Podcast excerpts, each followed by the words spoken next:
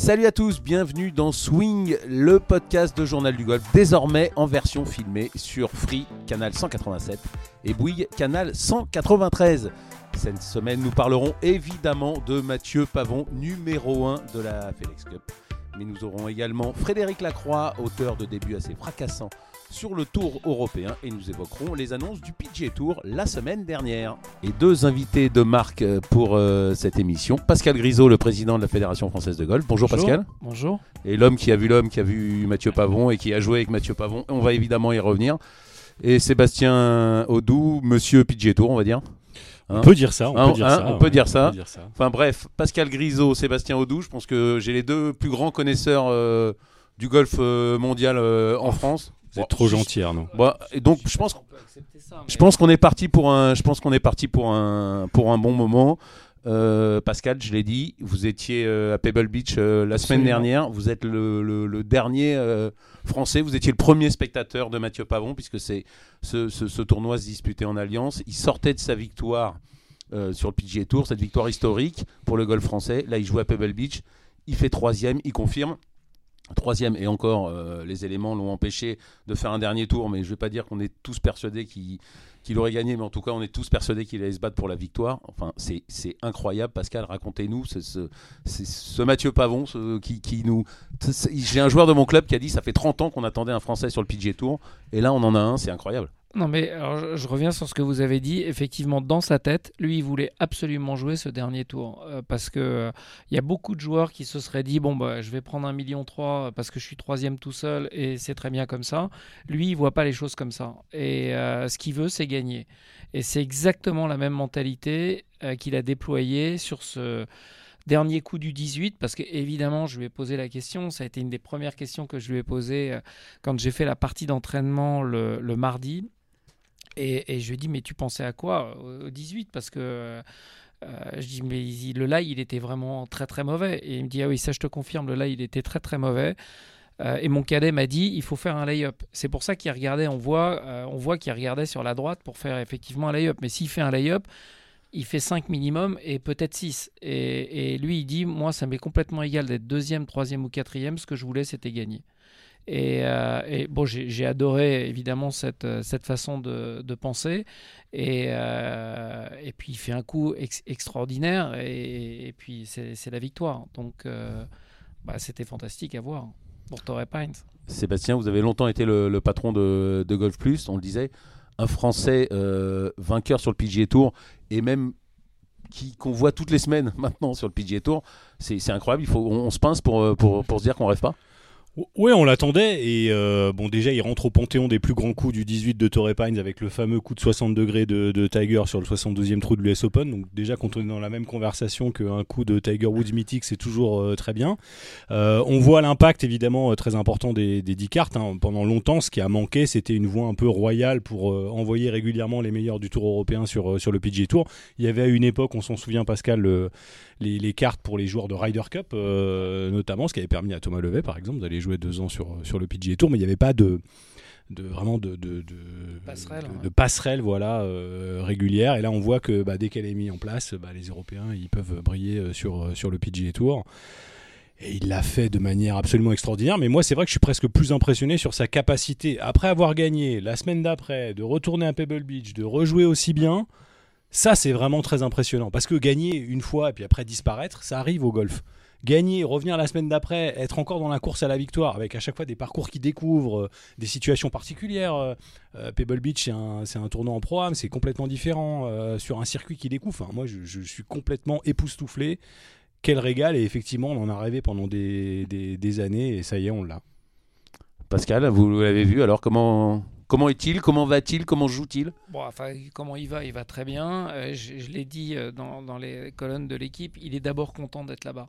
Euh, Je veux dire, il y a beaucoup de joueurs français qui ont eu la possibilité d'aller jouer aux États-Unis et qui n'ont pas franchi le pas parce que pour des raisons personnelles, les États-Unis, soit ça leur faisait peur, soit ça leur convenait pas.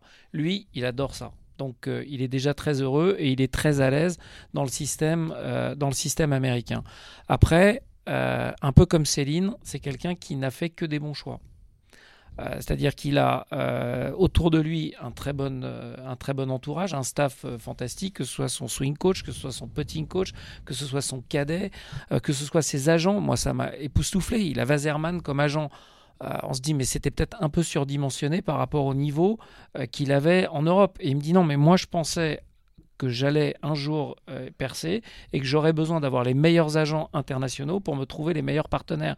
Donc c'est pas des choses qui viennent comme ça par hasard, c'est une capacité à toujours faire les bons choix. Après, derrière, il y a évidemment du talent, il y a beaucoup de travail, euh, beaucoup de travail technique et beaucoup de travail physique parce que quand tu poses la question et tu dis ce qui t'étonne, c'est qu'il soit capable de le faire, c'est un athlète. Euh, c'est pas euh, quelqu'un euh, qui pourrait plus faire un autre sport. Je sais que très longtemps il a hésité entre le foot et le, et le, et le golf. en tout cas, il, est gaulé comme un athlète. Et, ça, évidemment, ça l'aide dans des moments pareils parce que il a cette capacité à pouvoir enchaîner. Sébastien? Non, et petit ajout pour ma part, à, un moment où on ne parle que des superstars du golf, du top 10, top 15 mondial, des Rory, des Ram et compagnie, je me permets de faire remarquer que les deux plus belles histoires là, de la saison, c'est Nick Dunlap suivi par, euh, par Pavon, qui n'étaient pas forcément euh, les joueurs qu'on attendait. Premier amateur qui gagne depuis Mickelson euh, en 91 des, des, lustres. Derrière Pavon qui gagne, qui n'était pas, même de tous les joueurs européens qui montaient sur le PGA Tour, forcément celui que tout le monde attendait, et c'est lui qui gagne. Deux belles histoires. et c'est ça aussi qu'on aime dans, dans, le golf, c'est toutes ces belles histoires que seul le golf peut nous, nous proposer. Ce qui, mais un petit bémol dans le, la lutte ultime euh, au plus haut niveau pour savoir qui va avoir les 10 meilleurs joueurs de la planète. Euh, il y a, une vie euh, au-delà du top 10 mondial, même si j'ai assez peu de doutes sur le fait que Pavon sera sans doute assez vite au rythme où il va, peut-être dans le top 10 mondial. Assez vite, carrément. Bon, on, y, on y reviendra. Pascal, juste un, mmh. petit aparté. Euh, Wazerman, pour ceux qui ne connaissent pas. Bah, c'est un agent de joueurs et c'est qui, qui, a les, les, les, meilleurs joueurs du monde. Donc, sont des Américains et ils ont effectivement cette capacité à pouvoir négocier avec les plus grandes marques. Et donc, ils m'ont demandé euh, à ce que les marques puissent me contacter pour me demander ce que je pensais de Mathieu Pavon. Donc, euh, euh, évidemment, je, dirais ce que je pense, mais, mais c'est des, des, très grandes marques. Là, on passe vraiment à un niveau qui est très très au-dessus, que seuls des agents de cette qualité ont la capacité à pouvoir convaincre. On va y revenir évidemment à, Mathieu Pavon, mais quelques chiffres euh, quand même. Sa meilleure saison euh, l'année dernière, en 2023, c'était un million et demi euh, d'euros. Il était à 3 millions jusque-là, jusqu'en 2022, de, gains en carrière. Et là, évidemment, cette année, ben, 1,6 million avec sa victoire, 1,4 million, vous l'avez dit Pascal, il en est déjà à plus de 3 millions. Il avait fait 4,7 millions sur toute sa carrière en 190 tournois. Et là, il en fait quasiment autant en 4, en 4 tournois. On va arrêter de parler d'argent. Romain Lefebvre, qui vous a interviewé aujourd'hui euh, dans l'équipe, euh, lui a parlé de, points mondiaux. Il en est à 133 points depuis 4 mois. C'est autant que durant les 5 années euh, précédentes. C'est une ascension sidérante, Pascal. Bah, c'est effectivement des, des progrès incroyables. Et euh, bah, c'est fantastique, il faut prendre notre plaisir parce que effectivement, ce joueur français, on l'attend. Euh, on, a Céline qui nous a quand même euh, régalé ces dernières années, mais c'est vrai que notre point faible, c'était chez les hommes, en se disant mais quand est-ce qu'on va avoir un homme qui va être capable d'arriver à faire la même chose? Et moi, je, je, suis persuadé que Céline a décomplexé nos joueurs français, c'est-à-dire qu'on avait quand même dans la tête toujours la mauvaise aventure de Jean, la mauvaise aventure de Thomas la mauvaise aventure de, de, Greg parce qu'il termine deuxième et les deuxièmes places. Mais, mais il faut se rappeler, je le dis à chaque fois, ils étaient 150e joueur mondial quand euh, ils, sont arrivés euh, à ce niveau-là, ce qui était déjà un exploit. Et je pense qu'à l'époque, moi j'aurais adoré pouvoir en parler et j'aurais dit c'est déjà un exploit. Faut pas voir ça comme un échec, c'est un exploit. Euh, un, joueur qui est 150e et qui se bagarre euh, pour être euh, en dernière partie le dimanche et qui termine à une deuxième place, c'était un exploit. On voit bien que quand on a des joueurs qui commencent à avoir de l'expérience et qui font partie des 20 meilleurs joueurs mondiaux, des 30 meilleurs joueurs mondiaux, eh ben c'est quand même beaucoup plus facile quand ils ont la capacité de gagner, ils gagnent. Sébastien? Oui, voilà, c'est une évolution logique, effectivement. Euh, on voit que euh, bah, c'est tout le golf français qui, étape après étape, euh, grandit, devient de plus en plus fort, jusqu'à ce moment-là où Bon, je pense qu'on s'est tous délectés de, lire tous ces titres dans la presse américaine. ah, le golf français, ça y est, Céline Boutier, Pavon, ils vont tout casser. ça fait plaisir, hein, on va pas bouder notre plaisir. Hein. On va revenir sur tout le golf français. Pascal, euh, vous l'avez vu jouer, vous avez joué avec Ouais. lui. Qu'est-ce qui vous a le plus impressionné Ah bah, je suis content que vous me posiez cette question parce que euh, c'est, euh, j'ai, eu la chance hein, dans ma vie de faire des, des parties et de partager. J'ai même joué ce tournoi avec Fleetwood, c'était euh, exceptionnel. Mais je pense que je me suis jamais autant régalé parce que d'abord c'est un Français et que deuxièmement il a une façon de gérer son parcours qui est absolument incroyable pour un spectateur comme je l'étais dans sa partie. Je l'ai dit. Hein, euh, moi, je fais rarement des posts à titre personnel parce que, parce que euh, ma vie privée, c'est ma vie privée. Et je rappelle que je me suis déplacé à l'AT&T euh, à mes propres frais euh, parce qu'il y a Si- eu... S'il y en a qui font, ils veulent faire des polémiques, voilà, c'est éteint. non, mais évidemment, parce que euh, quand on me voit me déplacer, je- et je, je peux comprendre, euh, ah oui, il est président de la fédération. Bon, ce tournoi, je le joue depuis 15 ans, euh, donc j'ai pas attendu d'être président de la fédération pour le jouer. J'ai été sponsor de ce tournoi. C'est pour ça que je continue à être invité. Et évidemment, quand je me déplace, je paye tous mes frais, alors que j'ai eu des réunions avec euh, Jim Allen et que j'ai des réunions avec le président de l'USGM. Et je pense que c'est toujours bien de le rappeler. Mais ce qui est absolument fantastique avec Mathieu, ça commence déjà au 1. C'est le seul joueur. Alors, il y a Scheffler qui a tapé le driver, il a fait un coucou qu'il a failli la mettre hors limite. Lui, le premier jour, on partait donc de Pebble Beach, je le vois prendre le driver. Je me dis peut-être il s'échauffe avec le driver, mais il va pas le prendre. Il joue le driver, il fait un drive parfait, il la met un tout petit peu dans le rough. Et moi, dès le 2, parce qu'il c'est un garçon qui parle et je m'entends très bien avec lui, donc je lui dis quand même t'es gonflé, le drive, il y a que toi qui le prends ici. Et il me dit bah ouais, parce que mes statistiques à 80 mètres, c'est pas les mêmes statistiques qu'à 140 mètres. Et moi, je suis là pour faire des birdies, je suis pas là pour faire des parts. Bon, je dis bon bah très bien, c'est- intéressant à, à voir parce que ça j'avais jamais vu cette façon de penser. Même les meilleurs joueurs du monde, ils le font pas. Euh, il a tapé le, le coup de fer 3 du 18. j'en- J'en avais, j'avais eu beaucoup de chance parce que j'avais joué avec Victor à l'époque qui avait fait le record à Pebble Beach dans la tempête. ou Pérez Ouais, Dubuisson, Dubuisson, qui avait tapé un coup de fer 6 exceptionnel au 18 pour la mettre sur le- le green. Là, il a tapé un coup de fer 3 euh, qui était prodigieux. On se rend pas compte à quel point c'est compliqué de taper ce coup de fer avec un vent qui souffle de gauche à droite, avec l'arbre qui est légèrement à droite. Enfin, c'est il y a l'eau à gauche, l'arbre à droite, les bunkers devant. Il pose la balle sur le green à plus de 200 mètres. C'est exceptionnel. Il a refait la même chose, ça vous pouviez pas le voir à la télé, au set de Spyglass. Il était à 215 mètres du, du trou. Il reprend encore un coup de fer 3, il la met à 4 mètres du drapeau, et avec des coups d'une pureté exceptionnelle. Au 4 de Spyglass, il faut que vous regardiez euh, sur, le, parcours de, de Spyglass, c'est un par 3 qui est euh, en descente, qui fait 320 mètres, avec un green complètement en travers qui fait 5 mètres de large. Euh, il attend pour jouer le green. Moi, j'étais, époustouflé parce que ça, je ne l'ai jamais vu non plus. Mais que moi, je le vois pas, c'est pas très grave. Mais Malnati, avec lequel on partageait la partie, donc il marchait avec moi parce que on- nous, on avançait euh, pour laisser jouer euh, tranquillement euh, Mathieu. Il l'a mise sur le green. Donc, il, a tapé des coups que moi j'ai jamais vu, euh, j'ai jamais vu sur des parcours de golf. Donc, c'est c'est pas du hasard. C'est euh, quand on est capable de les répéter comme ça, c'est incroyable. Et la, première semaine à Torrepagne, il était premier à la moyenne de potes. Mais là, j'ai pas vu euh, comment il était classé. Dans un jour de chauffe, il, il pouvait rentrer 7 ou 8 potes de plus, sans aucun problème. Donc, il en a sous le pied. Donc il en a sous le pied. 26e euh, mondial, on le disait. Donc euh, il va pas s'arrêter là, Pascal. Non, ça, je pense qu'il faut le laisser. C'est un garçon qui a, qui a une Bah progression. là, on le laisse. On est juste à la télé. Il va pas nous regarder. Non, donc, non, euh, mais ce que je veux dire, c'est que il, on- il faut laisser son temps au temps. Euh, souvent au golf, on progresse par palier. On l'a vu avec euh, Céline. Elle a d'abord été 30e. Elle est passée de 30 à 26. Elle est passée dans les 20. Euh, il y a eu des montées, des descentes. euh, et puis après, elle finit à être 8e et, et 3e. Donc euh, tout ça, ça, ça se mûrit. Et, euh, et évidemment. Il va avoir le temps pour le faire, mais par rapport à Céline, ce qui est extraordinaire, c'est que Céline, elle disait elle-même que la première saison, elle n'était pas performante parce qu'elle jouait sur des parcours qu'elle avait jamais joué.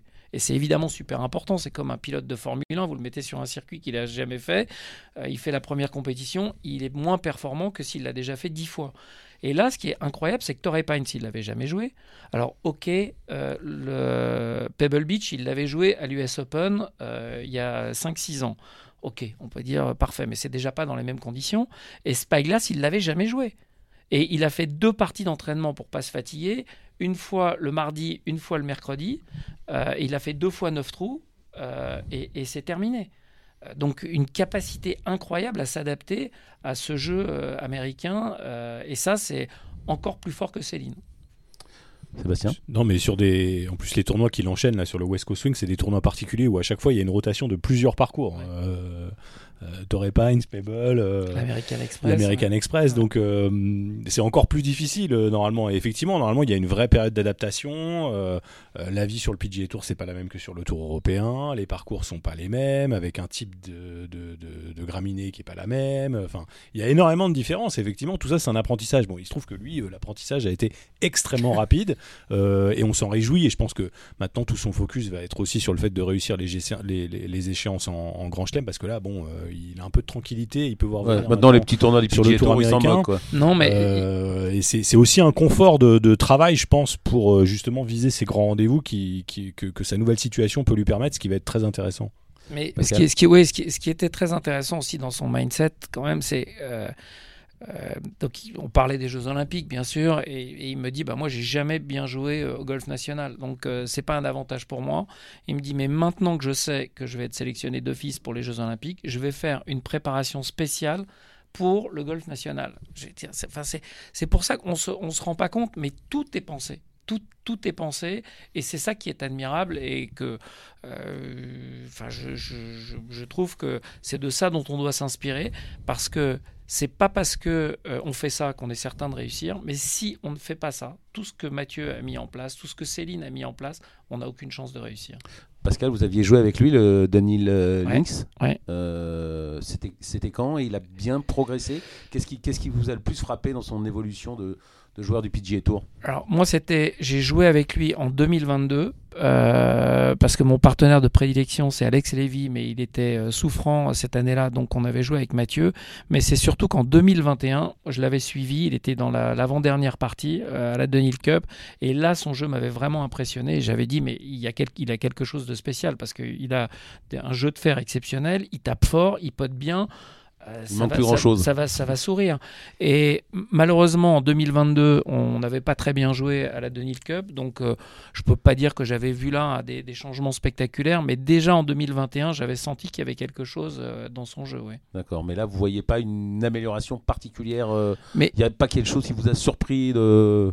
Bah, le, le jeu de fer, le jeu de fer est quand même prodigieux. Le, le driving, euh, il, il- il rate quelques drives. Alors c'est jamais très très méchant, mais on sent que c'est j'étais par contre, euh, euh, oui, à Torrey Pines, je trouvais qu'il tapait pas très fort par rapport aux autres, alors qu'il a une capacité à justement taper fort qu'il n'utilisait pas à Torrey Pines. Donc il, il se sentait pas très bien sur son driving et il a raté quelques drives à Spyglass, notamment le deuxième jour. Il a dit qu'il avait trouvé une clé en allant s'entraîner le, vendredi soir. Euh, Donc le driving était perfectible, mais aussi une capacité à pouvoir taper plus fort. Quand il faut taper plus fort, ce par 4 qu'il a drivé, les par 5 qu'il a pris en deux, ça c'est c'est très fort. En tout cas, euh, vivement la suite. Là, en plus, on a été frustré avec euh, ce tournoi écourté. On a, on a envie de, le voir à nouveau euh, sur le PGA Tour, surtout que maintenant, on est à peu près sûr qu'il va être dans les, meilleures parties et les- qu'on va le voir, à- l'écran. Ah bah là déjà, il est dans les dans les tournois. Alors euh, c'est signature maintenant cette année parce que comme euh, en trois ans, on a changé trois fois de nom. euh, donc euh, il est dans tous ces tournois là. Il est aux Players, il est dans les majeurs. Donc euh, évidemment maintenant, le, plus dur, ça va être quelque part de, ne pas trop jouer presque. J'ai envie de dire. Donc euh, euh, donc oui, on va se régaler à le à continuer de, de, de le suivre sur ses plus beaux euh, parcours de la planète. Euh, allez, on va terminer avec, euh, avec Mathieu Pavon, mais pas cette émission euh, évidemment.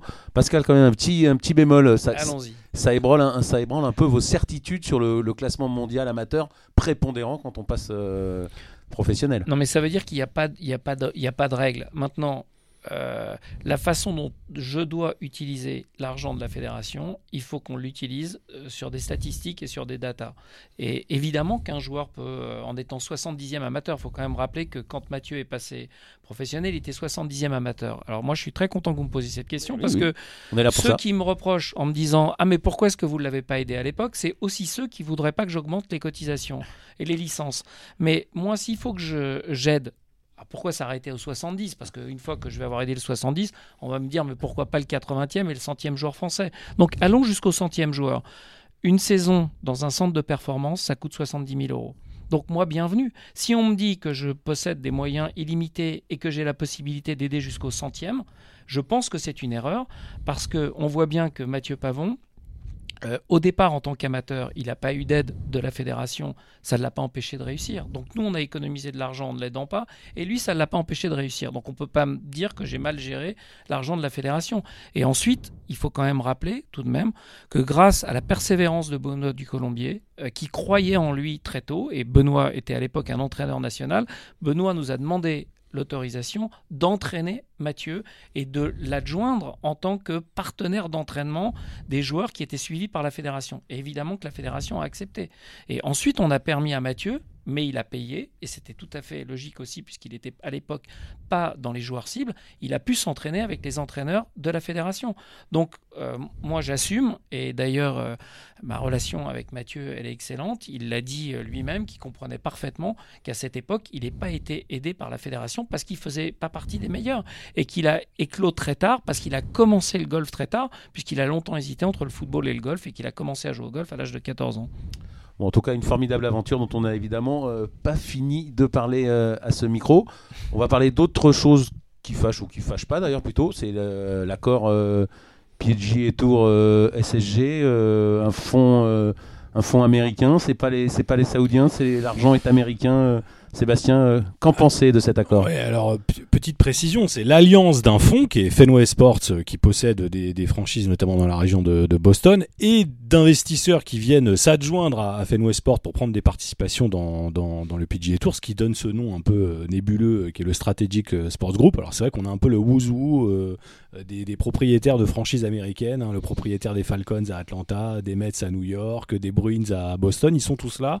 C'est football américain tout ça Football américain, NHL, baseball, euh, tout y est. Donc euh, euh, pour moi, c'est un des gros points positifs quand même versus, on va dire, des, fonds plus classiques de private equity. Ils viennent avec de l'argent, ils viennent aussi avec une véritable expertise et des succès à mettre à leur crédit dans, dans, le sport américain, comment on développe un business. Donc tout ça est quand même très positif. Après, j'ai entendu beaucoup de choses, notamment chez nos confrères américains autour de ce deal, qui me qui m'ont un peu fait hérisser euh, les cheveux sur la tête.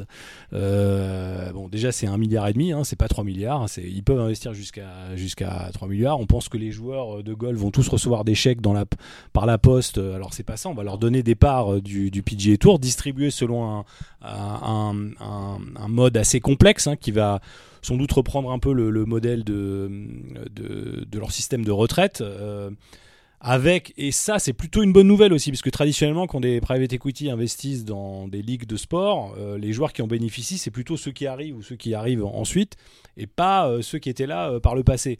Euh, clairement, si je caricature, il vaut mieux être Nick Dunlap que Phil Mickelson. Mais il semblerait-il, alors je sais pas si surtout Phil Mickelson, je sais pas s'ils iront jusqu'à Phil Mickelson, mais en tout cas, il y a une partie du programme qui doit distribuer l'equity pour les joueurs, c'est autour de 750 millions, hein. donc la moitié du milliard et demi euh, qui investi. Redites-nous euh, Seb l'equity. L'equity, ça va être des, parts de, de, la nouvelle entreprise, donc du, de PGA Tour Enterprise, qui vont être distribuées aux joueurs. Euh, selon des modes qui peuvent varier. Hein. Ça peut être de distribution d'actions gratuites, euh, distribution d'actions au prix, euh, admettons que le PGA Tour peut valoir, j'en sais rien, 25 milliards en 2025, en 2035. Vous payez le prix des actions au prix de 2023. Voilà, il y, a tout un tas de, de, processus comme ça. Mais là, je pense qu'on va vraiment distribuer pour 750 millions de dollars d'equity, en tout cas dans un premier temps. après, il faudra voir effectivement si euh, le Strategic Sports Group monte à hauteur de 3 milliards, et derrière, que va faire le PIF euh, On y reviendra, ça, c'est d'autres, d'autres questions, mais l'autre truc qui m'a un peu choqué, c'est que, et, ça c'est plutôt de la bouche des joueurs, on avait l'impression que c'était le, le, bout du chemin, hein, Pascal, que c'était l'aboutissement. Alors qu'en fait, c'est pas du tout l'aboutissement, c'est le début du chemin. J'ai envie de dire. Maintenant que vous avez euh, une nouvelle société commerciale avec euh, des nouvelles obligations, un système d'equity pour les joueurs, sans doute une nouvelle gouvernance qui va arriver. Bah, qu'est-ce qu'on fait en fait?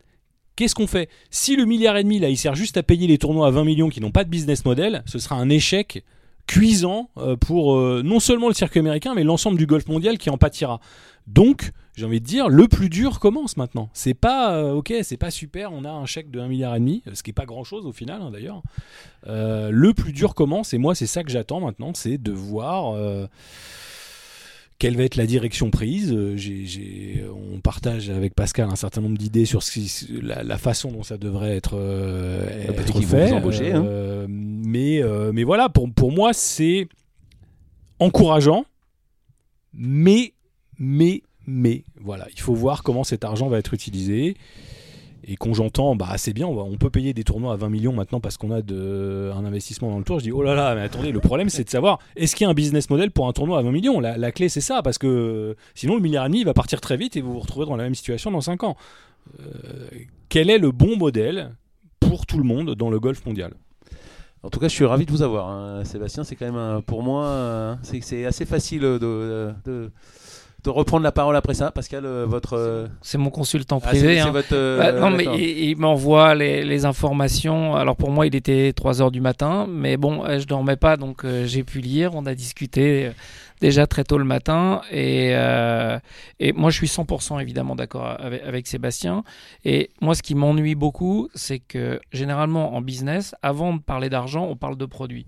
Euh, parce que quand on a un bon produit, c'est toujours plus facile de trouver l'argent. Là, aux États-Unis, avec les personnes qui y autour de la table, c'était facile de trouver l'argent. Mais pour quel produit? Et malheureusement, j'espère que je, me trompe, euh, j'espère qu'on ne refait pas la même erreur qui est faite avec le European Tour, parce que en ayant vendu les parts de European Tour Production, euh, le European Tour, il a eu de l'argent. Et il a eu de l'argent pour financer les dotations pendant trois ans. Mais euh, s'il n'y a pas de réalité économique, comment est-ce qu'on fait après les trois ans? Et là, ils, ont été beaucoup plus forts parce que euh, le, European Tour a pris, euh, je crois que c'était 200 millions ou 300 millions. là, ils prennent un milliard 3. mais un milliard 3 aux États-Unis, ça part aussi vite que 300 ou 400 millions en Europe. Donc si c'est simplement pour mettre des dotations, comme l'a dit Sébastien, sur des tournois à 20 millions, alors qu'on sait très bien que des tournois à 20 millions, il n'y a pas de réalité économique. Et quand j'ai joué avec Malnati, euh, Malnati parle beaucoup. Euh, ça, c'est super. et, moi, je, au départ, je voulais pas le déranger, mais comme lui, il me parlait beaucoup, je me suis mis à lui parler beaucoup. Et je lui ai dit, mais tu fais partie du comité des joueurs. Je dis, tu peux m'expliquer comment un fonds va investir 1,3 milliard alors qu'ils ont besoin, eux, de faire un retour sur investissement. Les Saoudiens, ils n'ont pas besoin. Le retour sur investissement, c'est l'image de leur pays. Eux, ils ont besoin, parce que c'est pas que leur argent, c'est aussi l'argent d'investisseurs, ils ont besoin d'un retour sur investissement. Donc je lui dit, tu leur as posé la question de savoir comment... Il me dit, je leur ai posé la question, mais en fait, ils m'ont dit qu'on était très mauvais sur les droits marketing, qu'on était très mauvais sur les négociations des droits télé, et qu'eux, ils allaient améliorer tout ça. Bah, je dis, ok, très bien, parfait, mais il va encore falloir trouver le produit, parce que c'est ce dont on avait parlé déjà une première fois. Je dis, nos amis américains, c'est quand même des magiciens, parce qu'ils arrivent à vendre un produit 60% plus cher, puisqu'on passe des WGC au Signature Event de 12 millions à 20 millions, donc 60% de mieux, pour à peu près 30% de qualité en moins, puisque vous avez 30% des joueurs qui sont partis sur le livre. Alors dites-moi dans quel business on arrive à vendre 60% plus cher un produit de 30% moins bonne qualité? Donc il y a quand même effectivement quelques questions. Sébastien Non, on peut revenir sur les droits télé aux États-Unis. Euh, tout est bloqué avec des contrats euh, très longue durée qui sont quand même essentiellement basés sur l'aspect non-profit des tournois. Donc là, maintenant qu'il y a une société commerciale, il va falloir voir comment tout ça s'articule. Euh, parce que l'idée, c'est quand même que les sponsors peuvent, on va dire, défalquer de leurs impôts une, partie de ce qu'ils payent pour le prize money. Et en plus, ils s'engagent à acheter l'essentiel des pubs diffusés lors du tournoi sur les grands networks américains, CBS et, et, NBC. On voit bien que les, gens n'en peuvent plus aux États-Unis, les, fans de golf, de, la quantité de publicité diffusée lors des, lors des tournois du, PGA Tour. Euh, on voit que la qualité a aussi sensiblement baissé, notamment côté NBC, parce que NBC euh, fait des économies. Hein. Il ne croit plus notamment en Gold Channel, qui a perdu beaucoup en qualité aux, États-Unis. Donc il y, a quand même quand, j'entends que on estime que côté côté euh, stratégique sports group ça va être facile d'aller trouver plus d'argent de ce côté-là moi je dis Peut-être, mais il va falloir faire, effectivement, comme le dit Pascal, des mouvements très importants sur le produit. Ça veut dire euh, complètement peut-être changer le business model, euh, le business model qui a fait, qui a fait le succès du PGA Tour depuis 50 ans, il ne faut pas l'oublier. C'est toute la difficulté pour le PGA Tour, c'est de pivoter vers quelque chose de nouveau, mais qui veut dire euh, s'éloigner de, de ce petit confort qu'on a depuis, depuis 50 ans. Pascal, vous vouliez ajouter Oui, non, mais et puis surtout, moi, j'attends une réponse avec impatience. C'est leur capacité à faire des tournois en dehors des États-Unis. Parce que si euh, cette solution n'est qu'une solution américaine qui renforce le golf américain, ce sera un échec pour le golf mondial. Parce que euh, les États-Unis, c'est la première nation golfique, mais c'est pas la seule nation golfique au monde. Le golf, c'est un global sport, c'est-à-dire qu'il est joué dans 180 pays dans le monde. C'est pas le basket c'est pas alors le basket encore, c'est quand même joué dans beaucoup plus de pays, mais c'est pas le football américain et c'est pas le baseball. Donc si on a des spécialistes du baseball et du football américain qui viennent pour donner des leçons au golf alors que c'est pas du tout le même produit, il va y avoir un problème. Et moi, je veux absolument qu'il y ait des tournois qui soient euh, en Europe, des signatures event qui soient en Europe, pas seulement en France, mais qui soient aussi des tournois qui soient partagés avec d'autres pays. Alors, Jemanan, je on se connaît bien. Du PGA Tour. Oui, du PGA Tour. On se connaît bien maintenant. on se connaît bien. on, se connaît bien depuis des années. Moi, il m'est tombé dans les bras euh, parce que évidemment le euh, FedEx, on en parlera certainement, c'était signé avant euh, lundi et donc on s'en réjouissait. Et il me dit, mais Pascal, je dis merci parce que effectivement, c'est les Américains qui nous ont amené ce sponsor, mais je lui ai dit merci parce que c'est très bon pour le golf français. Et il m'a dit ce sera encore meilleur avec tout ce qu'on va faire dans le futur.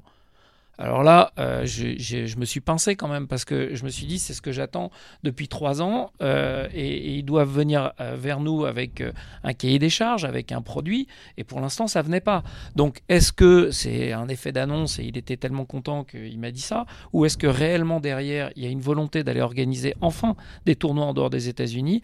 Eh ben, on attend avec impatience. Allez, pour terminer, euh, Sébastien, sur le sujet. Non, juste, je voulais ajouter, parce que ce qui est drôle au final, c'est qu'on voit des ligues très américaines. Je pense effectivement à la NFL, la Ligue de football américain, ou au NASCAR, euh, la, Ligue de stock car américaine, qui aujourd'hui ont mis comme priorité le développement à l'international. La NFL fait des matchs en Allemagne, en Angleterre. Euh, la NBA, j'en parle pas. La NBA s'est internationalisée en, en, premier, notamment parce qu'elle a beaucoup de joueurs étrangers c'est la priorité numéro un. La seule grande ligue de sport aux États-Unis qui n'a pas fait de l'international sa priorité, c'est le PGA Tour. c'est là où c'est une hérésie euh, absolue. Alors évidemment, il y a l'articulation avec le DP World Tour. On ne manquera pas de noter que le DP World Tour, il n'est pas dans le deal entre le Strategic Sports Group et le PGA Tour, ce qui est quand même assez surprenant compte tenu de ce qu'on pouvait lire dans le Framework Agreement entre le, PIF et, donc le DP World Tour et le PGA Tour à cette époque-là.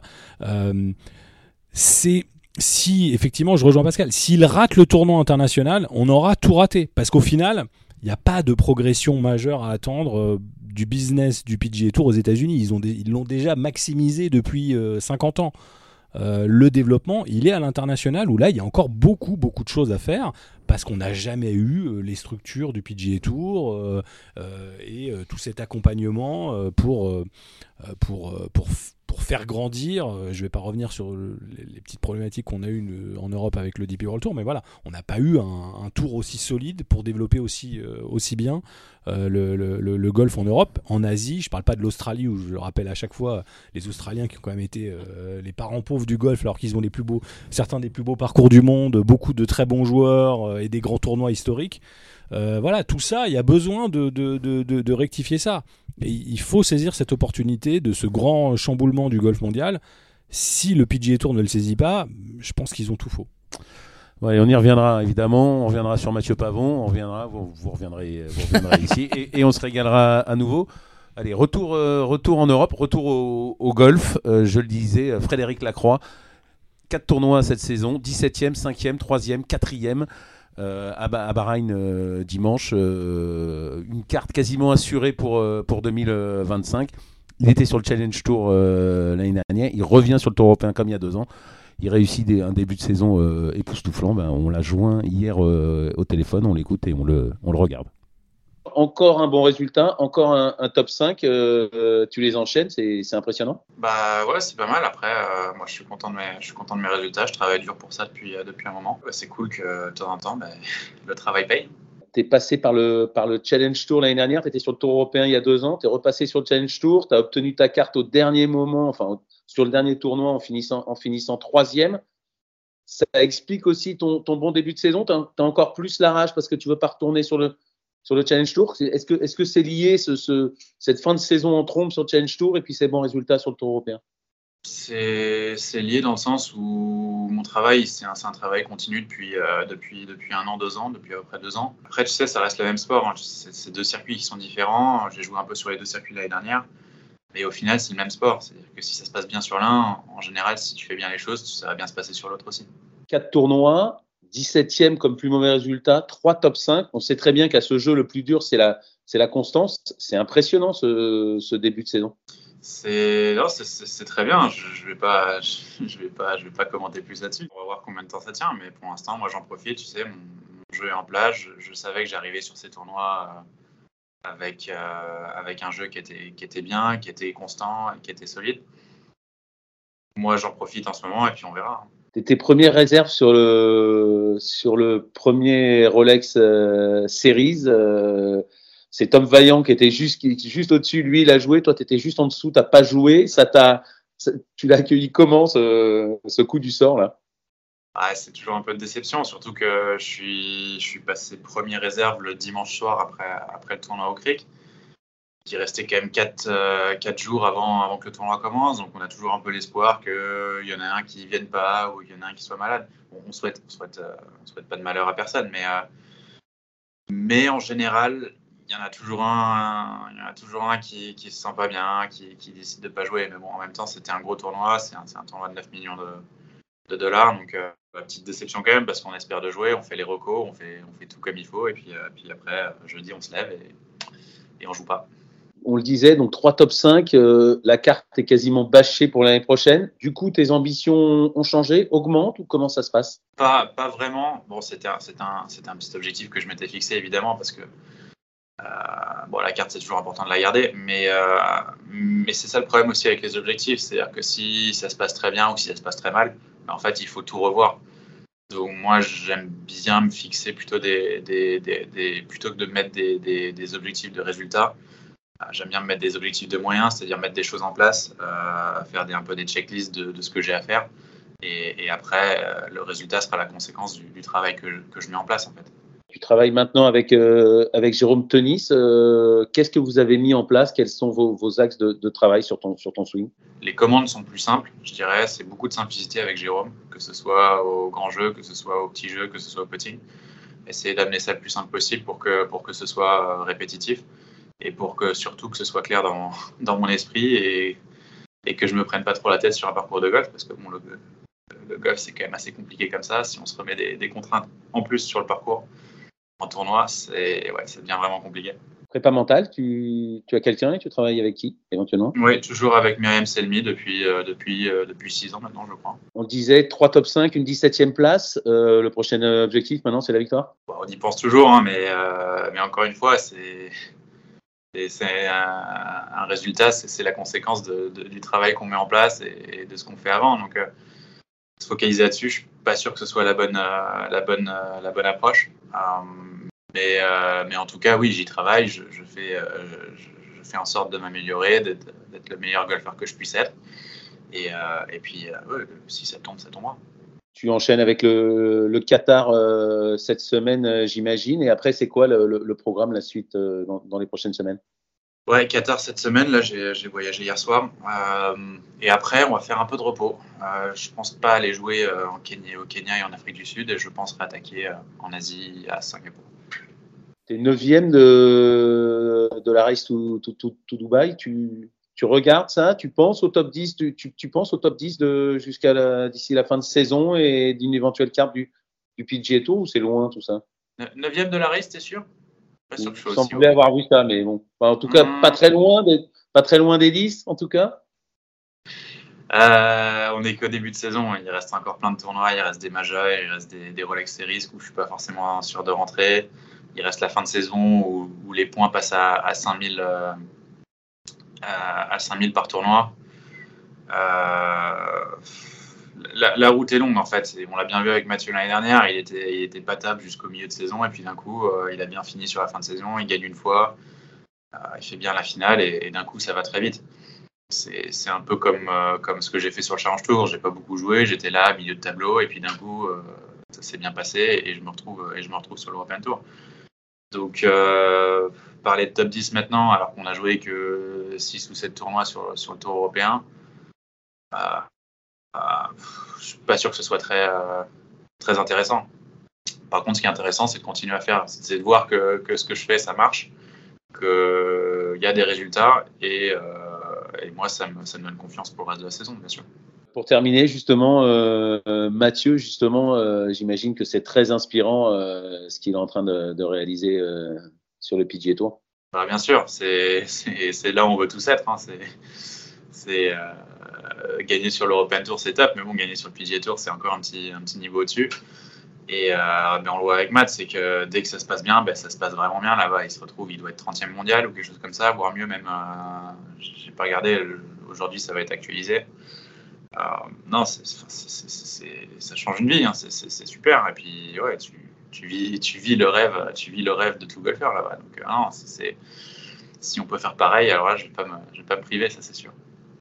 Euh, Pascal, il y a Mathieu Pavon, mais il n'y a pas que lui, heureusement. Frédéric Lacroix aussi, c'est, je, je, le disais, on le sait, en golf, le plus dur, c'est la constance. Mm.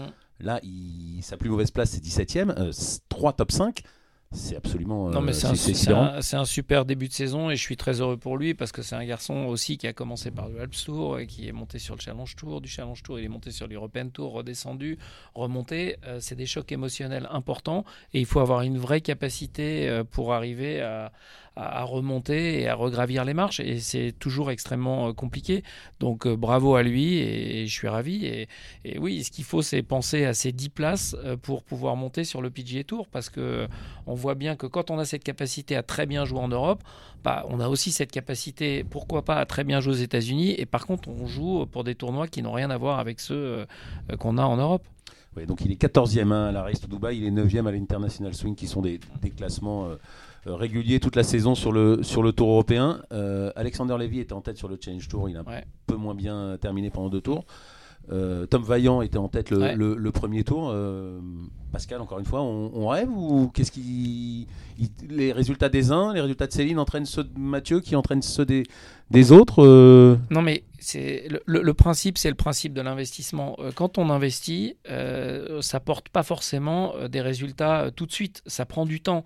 je pense qu'il y a des choses qui ont été très bien faites pendant des années à la fédération, notamment auprès des amateurs, parce qu'il faut rappeler que tous ces joueurs qui ont très bien performé et qui continuent à très bien performer, ils ont très très bien performé chez les amateurs. Fred, il faisait partie des 50 meilleurs joueurs du monde amateurs. Euh, où il a été juste au port, je crois, 50 ou 51e. Mais euh, donc, c'est des très très bons résultats chez les, amateurs. Et il faut continuer comme ça. Nous, on se doit de pouvoir aider notamment les amateurs parce que c'est le moment où ils ont le plus besoin de leur fédération. Parce qu'il y a des, avec le statut amateur, même s'il a évolué, c'est à ces périodes-là où ils ont besoin que la fédération les aide financièrement, les aide logistiquement, stratégiquement.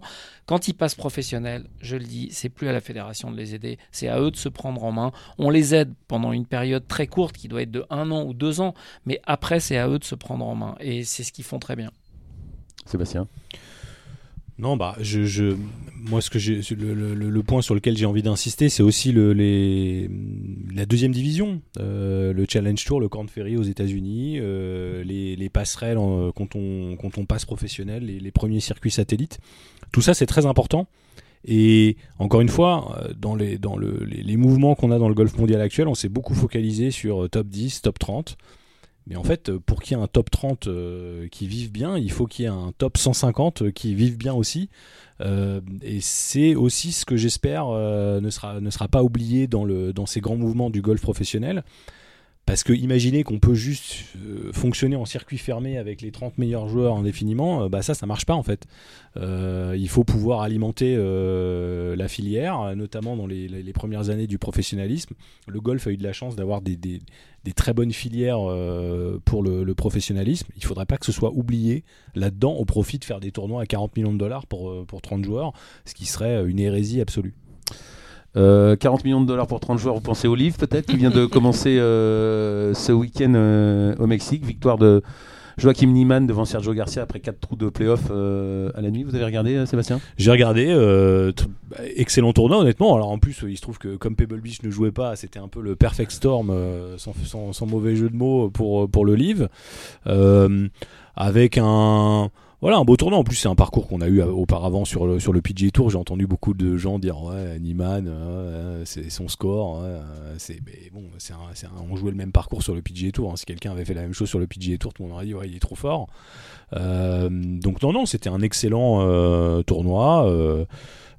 un peu plus d'intensité que l'année dernière. Moi, c'est quand on commence. Bah, le... C'est ce qui nous avait manqué. C'était un peu l'intensité. Bah, bah, pour moi, l'intensité vient aussi d'une d'une production télé assez défaillante quand même. Hein. Autant on peut faire des reproches à CBS ou NBC sur le PGA Tour, autant il y a quand même beaucoup de reproches à faire aussi sur la façon dont Live euh, casse un peu le rythme, alors qu'en plus ils n'ont pas de publicité et, pas tout ça. Euh, mais l'apport de RAM, de sa de Sagnac, hein, même de, de Hatton, euh, qu'on a entendu jurer pas mal. Euh. je pense que dans son contrat, ils ont dû mettre qu'il avait juré. Euh, mais, mais voilà, non, ils ont des vraies personnalités. Et puis même revoir Sergio, quoi qu'on pense de Sergio avec ses qualités et ses défauts. Sergio Garcia. C'est hein, un, pardon, Sergio Garcia, c'est un joueur charismatique pour lequel on, on, peut avoir de l'affection. Et voilà, ça, ça apporte quelque chose. Pascal, vous avez regardé? Non, j'ai pas regardé parce que j'avais le décalage horaire et je vous avoue que je me suis couché tôt et j'en ai profité pour me reposer. Euh, Benjamin Cadio, lui, a regardé. Il disait qu'il y avait 30 ou 35 000 viewers dans le monde entier sur, euh, sur YouTube. alors ils, ont, ils diffusent aussi sur leur app, hein, donc c'est pas l'intégralité des, des, des, viewers. Puis aux États-Unis, ils sont sur, euh, sur CW, mais. Euh, ça passe quand même un peu inaperçu, Seb. C'est encore raté quand même. Oui, bien sûr. Non, mais le, le, truc, c'est que là, ils ont bénéficié, effectivement. Je pense que beaucoup de golfeurs, notamment aux États-Unis, se sont reportés sur le livre parce que le PGA Tour ne, ne, ne jouait pas. Euh, bah oui, le, problème du, livre, c'est aussi euh, le côté euh, distribution. Hein, euh, aussi parce que le, le, PGA Tour a usé de tout son pouvoir pour faire en sorte que ce soit moins bien diffusé, le, moins diffusé possible. On voit quand même que nos confrères espagnols de Movistar, évidemment, ont, décidé de, prendre le relais là en, Espagne avec l'arrivée de, RAM. Mais effectivement, ils partent de, de, très loin. Et au moins sur cet aspect-là, le livre bénéficierait d'un deal global avec le, le PGA Tour. Pascal, le livre, ça va marcher? Euh, c'est pas le produit qu'on attend. Euh, encore une fois, pour faire une analogie avec la Formule 1, il n'y a pas la moitié des écuries qui sont aux États-Unis et l'autre moitié qui sont en Europe. Euh, pourquoi est-ce que ça fonctionne bien? Tout le monde parle de la Formule 1.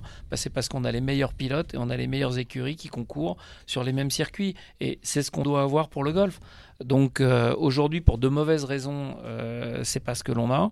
Et quelle que soit la qualité de la façon dont sera filmé le livre, moi, en tant que fan de golf, je me dis que c'est un énorme gâchis parce que euh, moi, j'ai envie de voir Rory McIlroy jouer contre euh, ces joueurs-là. J'ai envie de savoir euh, comment jouerait Mathieu s'il y avait ces joueurs en face. j'ai envie de, j'ai envie de voir les meilleurs joueurs du monde jouer ensemble et pas sur deux circuits différents.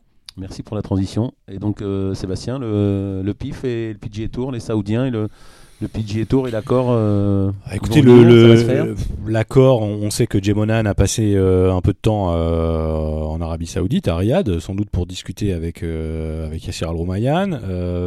l'accord avec le Strategic Sports Group ne, ne met pas à mal l'accord avec le PIF, même si on comprend bien que c'est un petit coup de pression du PGA Tour. On a vu que la dernière fois. Disons, on n'a pas besoin de votre argent. Ouais, alors j'ai entendu, entendu Spiff dire ça. Hein, Spiff qui disait finalement, maintenant, je pense que Jordan Spieth, on n'a pas, le, on n'a pas besoin de, de, accord avec le pif. Je, pense qu'il a tout faux et je trouve que c'est assez inquiétant et c'est aussi les limites de.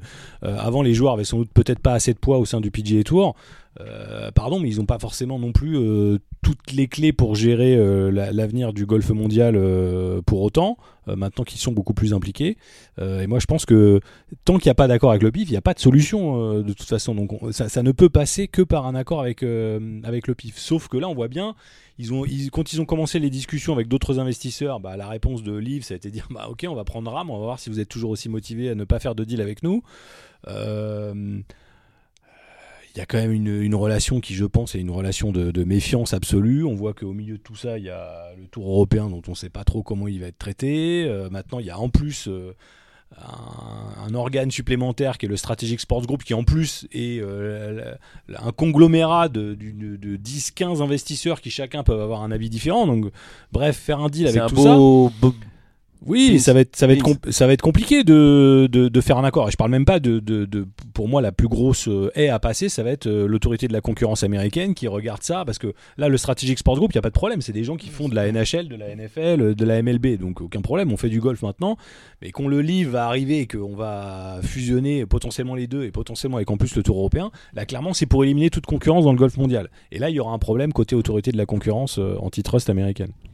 Pascal Non, mais je pense surtout qu'ils font une, gro- une grosse erreur parce que c'est pas parce qu'on a un milliard et demi pour l'Arabie Saoudite, c'est de la rigolade. Et ils ont déjà pris une leçon euh, quand euh, il y a eu cette soi-disant proposition. Moi, je l'ai pas vue, mais que les Saoudiens avaient fait pour soutenir le European Tour. Euh, on n'a pas pris.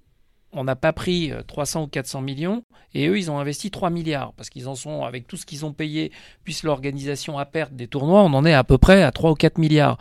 Pour rien. Et ça, c'est de l'argent qui, qui a été totalement perdu parce que. Sauf par les joueurs. Ben non, mais oui, mais la- l'argent, non, mais l'argent va pour les joueurs, mais il n'y a pas de création de richesse pour le jeu de golf. Moi, ce qui me passionne, c'est le jeu de golf, et, et je me dis que cet argent-là, il aurait pu être beaucoup mieux investi que ce qu'il a été investi euh, aujourd'hui. Donc, c'est du gâchis. Euh, Jim Monahan, vous vouliez dire quelques mots sur le patron du, du PGA Tour, euh, Sébastien, qui, qui, qui pourrait ne pas rester en place très longtemps? Non, alors, euh, alors là aussi, je, lis à la fois parce qu'effectivement, il est annoncé comme CEO de PGA Tour Enterprise, ce qui était le cas lors du Framework Agreement en, juin. Ils ne peuvent pas faire autrement. Je sais aussi que euh, le PGA Tour a lancé euh, une, chasse pour trouver son successeur d'ores et déjà, donc ça laisse quand même assez peu de doute sur l'issue peu favorable de son avenir à, à Pontevedra Beach. Il se trouve que Fenway Sports, euh, Fenway Sports, c'est son ancien employeur. Je peux assez facilement imaginer qu'il pourra trouver une porte de sortie euh, sympathique euh, du côté de, de, de Fenway Sports. Le, le passif est trop lourd, euh, la, défiance euh, des joueurs est trop importante. euh, je pense qu'il faut qu'ils fassent euh, tant bien que mal le deal et puis que derrière, sans doute, ils, ils partent. On a de toute façon un énorme chamboulement là dans le golf mondial avec le départ de Keith Pelly, le départ de Martin Slumbers Royal et Ancien. Voilà, bon, je, pense que le, golf voilà, a besoin là aussi d'un nouvel élan, d'une nouvelle gouvernance et de, de- de- de- de gens qui seront capables de d'avoir une vision un peu plus globale euh, et un peu nouvelle de, de la Et un, peu discipline. et un peu meilleur, on peut le dire aussi. Un peu meilleur, on peut le dire. On peut le dire Pascal, comme ça. euh, qui se pélait, le Tour européen, comme le disait Sébastien, grand perdant de, de ce deal et grand perdant de, de, de ces deux trois, dernières, euh, deux, trois dernières années Je, je, je sais pas quoi dire parce que euh, ob- objectivement, il y a toujours deux façons de regarder les choses. Euh, euh, et Pelly, quand euh, Keith Pelly fait euh, l'inventaire de ce qu'il a réalisé, il est très content et il trouve une super place dans une société au, au Canada. Donc, et puis quand on regarde nous le bilan, on peut avoir parfois une vision qui peut être un peu un peu différente.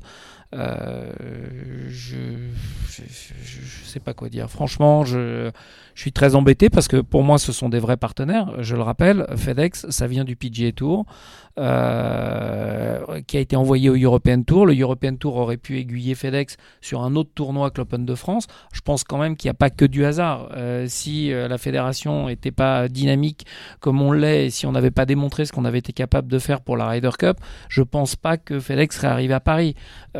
Donc il y a un ensemble de choses. Donc moi, je peux difficilement euh, dire du mal euh, du PGA Tour et du European Tour parce qu'on le voit bien euh, dans le cadre de leur rapprochement nous ça nous ramène un partenaire à, l'Open de France après dire que tout a été des réussites objectivement non euh, et certainement que comme le dit Sébastien, s'il y a des personnes qui ont une vision globale, s'il y a des gens qui sont euh, un peu moins attachés à des intérêts particuliers et plus à l'intérêt général, bah, je pense que c'est ce dont on a besoin dans notre sport aujourd'hui. En tout cas, Pascal, heureusement qu'il a retrouvé du boulot ailleurs, euh, qui se pélait. On va pas le regretter, ça c'est une certitude. Bon, vous pouvez pas le dire, mais moi je peux le dire. Euh, justement, l'Open de France euh, annoncé hier son sponsor. Évidemment, ça se murmurait depuis depuis quelques temps. C'est une très très bonne nouvelle. Peut espérer qu'on a enfin un sponsor euh, parce que les, derniers ça s'est pas très bien ça s'est pas très bien passé là au moins on a un sponsor euh, solide Ah non, non, mais ça, ça, c'est certain qu'avec FedEx, quand on nous a annoncé, parce que déjà, les, discussions avaient commencé pendant le dernier Open de France, euh, après, quand ça prend du temps, on peut toujours se dire et on peut toujours avoir peur qu'à un moment donné, ça craque. Surtout que le PGA Tour a quand même perdu trois gros partenaires, donc on pouvait se dire que pourquoi pas FedEx. Donc, même si on savait que c'était en bonne voie, euh, bah, comme euh, l'annonce était reportée d'une semaine sur l'autre, euh, bah, effectivement, on pouvait se permettre de douter.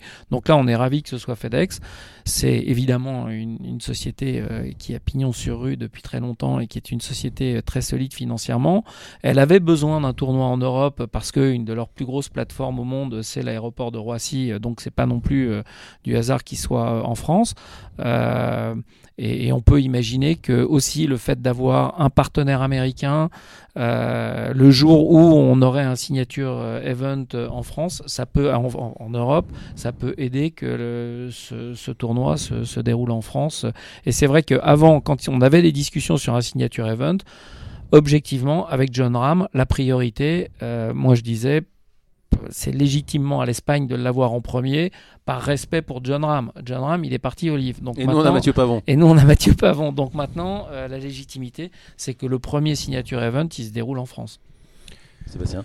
Non, mais pour moi, on- là, on a exactement les prémices de ce qu'on aimerait voir hein, se développer. C'est-à-dire, on voit bien qu'aujourd'hui, on, a- une transition avec des acteurs qui étaient essentiellement locaux autrefois, notamment sur le PGA Tour, hein, des title sponsors qui cherchaient l'empreinte locale euh, du, tournoi, avec des tournois qui avaient un ancrage local. Aujourd'hui, on est, en train de partir sur du global.